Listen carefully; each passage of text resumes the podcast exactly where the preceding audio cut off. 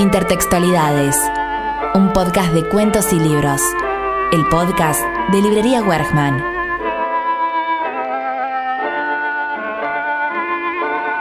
El día en que lo iban a matar, Santiago Nazar se levantó a las 5.30 de la mañana para esperar al buque en el cual llegaba el obispo. Había soñado que atravesaba un bosque de higuerones donde caía una llovizna tierna, y por un instante fue feliz en el sueño. Pero al despertar, se sintió por completo salpicado de una cagada de pájaros. Siempre soñaba con árboles, dijo Plácida Linero, su madre, evocando 27 años después los pormenores de aquel lunes ingrato. El párrafo sigue, pero estas son las primeras oraciones de una novela que desde su título anuncia el final previsible, ya desde su título, Crónica de una muerte anunciada. ¿De qué manera una crónica puede caminar elegantemente entre la sorpresa y el suspenso? La crónica casi siempre es anunciada, ya su estructura obliga a describir en sus primeras líneas el hecho a informar, dejándose guardado para el final el último momento de ese acontecimiento que habitualmente es titulado al principio.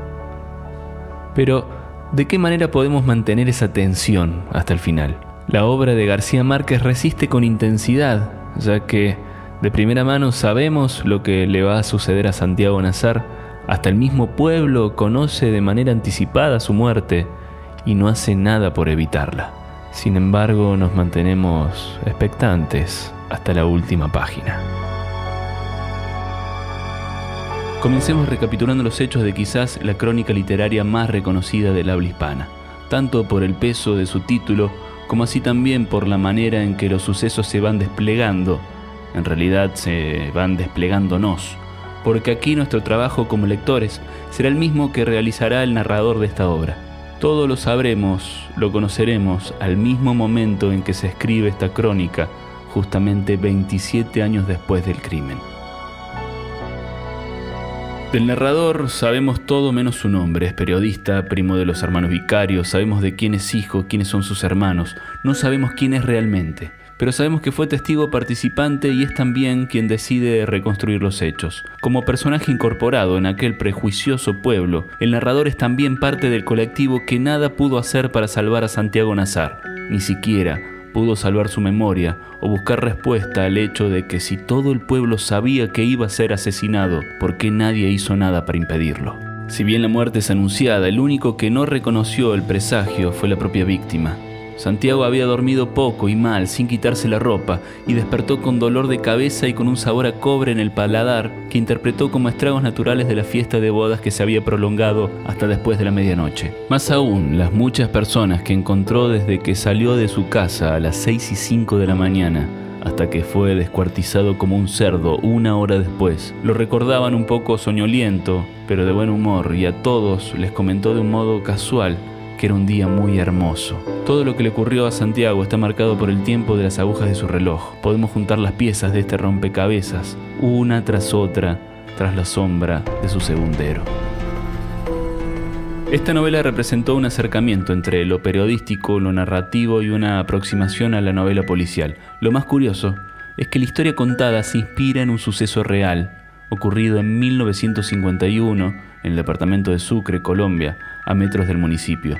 De aquí es que el autor tomó este crimen como acción central de su obra, hasta incluso los protagonistas, el escenario, las circunstancias, alterando narrativamente todo, pero sin descuidar los datos y precisiones de una crónica periodística. Era un final previsible y sobre todo para cualquiera que transitó ese día por el pueblo costero de Ribacha. La mayoría estaba de acuerdo en que era un tiempo fúnebre, con un cielo turbio y bajo y con un denso olor de aguas dormidas y que en el instante de la desgracia estaba cayendo una pequeña llovizna como la que había visto Santiago Nazar en el bosque del sueño.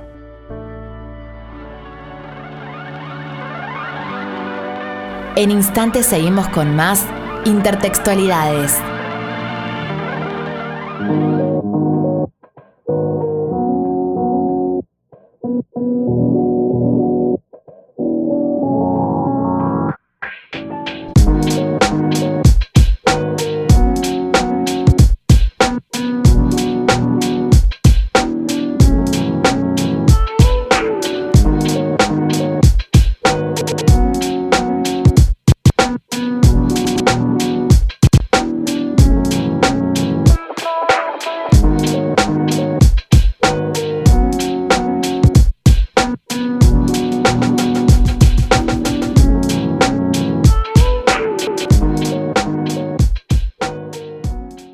Escuchando el podcast de Librería Werkman. Somos conscientes del verdadero valor de una pregunta y sin querer acabo de realizar la primera pregunta de tantas que haré a continuación. Tengo una respuesta, pero para seguir a tono, la formularé con signo de interrogación. ¿Será que todo lo que ha conseguido la humanidad fue motorizado por una pregunta? ¿Alguien pensó? ¿Alguien se lo preguntó? ¿Alguien se lo respondió? Y eso que hay tantísimas preguntas por responder. Minuto en el aire para preguntar comenzando por ¿cómo surgió la vida? ¿Qué sentido tiene el dolor? ¿Cómo surgió el mundo? ¿Habrá vida en otros planetas? ¿Hay vida después de la muerte? ¿El universo se expande? ¿Cuál es el sentido de la vida? ¿Dios existe? ¿Por qué hay algo en vez de nada? ¿Por qué hay cuando podría no haber habido nada? La filosofía como máquina de hacer preguntas sin resolver. El propio Tolstoy, en su cuento Las tres preguntas, nos propone la historia de un emperador que continuamente realiza el mismo interrogatorio a diferentes personajes. ¿Cuál es el momento más oportuno para hacer cada cosa? ¿Cuál es la gente más importante con la que trabajar? ¿Cuál es la cosa más importante para hacer en todo momento? El emperador ofrecía recompensa por estas respuestas, pero solo él debía contestarlas. Hoy pensaremos en la pregunta como piedra basal de un género literario, la novela policial. Encenderemos todas nuestras alarmas para resolver un misterio y preguntarnos, ¿qué hacía esa persona allí? ¿Cómo sucedió el hecho? ¿Cuál fue el verdadero móvil? Se cree que el género policial tiene su hito por el año 1840, ya llegaremos a ese hecho, pero se encuentran ejemplos de hace más de 2000 años, como ser la obra de Sófocles, donde Edipo Rey lleva a cabo una investigación en la que se da cuenta que él mismo es el culpable. Ahora sí, encontramos como hecho fundamental de las novelas policíacas a los relatos escritos por Edgar Allan Poe entre 1841 y 1844. Algunos títulos, Los crímenes de la calle Morgue, El misterio de Mary Roget y El escarabajo de oro, todos protagonizados por Auguste Dupin, quizás el primer detective de ficción que sirvió de arquetipo para inspirar a los siguientes dos reconocidos personajes. Es momento de homenajear al gran Sherlock Holmes de Arthur Conan Doyle, personaje que se fundamenta en sus deducciones y se obliga a no adivinar nada. Algunas curiosidades. Fue condecorado como miembro honorífico de la Real Academia de Química en el año 2002 por sus conocimientos avanzados en esta ciencia. Esta distinción le valió ser el primer personaje de ficción en recibir dicho honor personaje que su autor quiso terminar en varias ocasiones ya que le quitaba mucho tiempo para otras novelas, pero parece ser que su criatura era demasiado querida por el público. Cuando en el relato titulado El problema final se propuso hacer morir a Sherlock Holmes, la respuesta del público fue tan contundente que le obligó a resucitarlo en la novela La casa deshabitada. El siguiente personaje que termina esta trilogía es Hércules Poirot, creado por Agatha Christie, un detective privado belga de prominente bigote que desde 1920 a 1975 fue resolviendo diferentes misterios. Hércules se transformó en el único personaje literario del que se ha llegado a escribir y publicar un obituario, cuando en 1975 el New York Times lo recordó tras su ficticia muerte. Quizás la respuesta al atractivo de las novelas policiales sea presentar misterios que parecen no tener solución, solo hasta el final donde se logra saber la verdad absoluta, con una explicación lógica y razonable. Estás escuchando Intertextualidades, el podcast de Librería Wergman.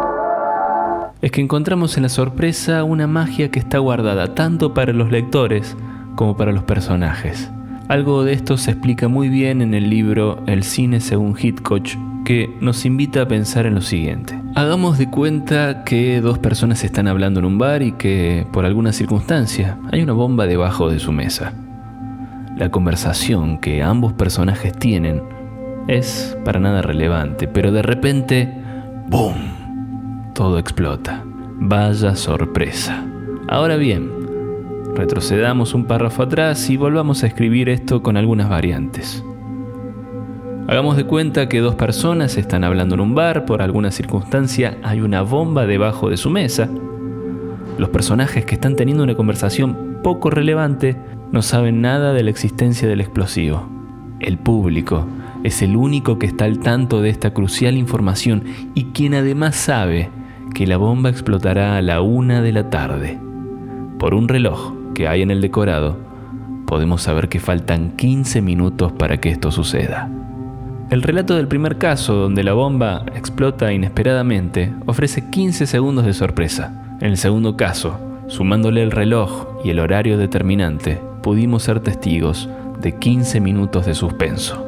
La diferencia estará entonces en quién sabe más, si el lector o los personajes. Por las dudas y antes que se haga la hora, me despido. Hasta la próxima sorpresa.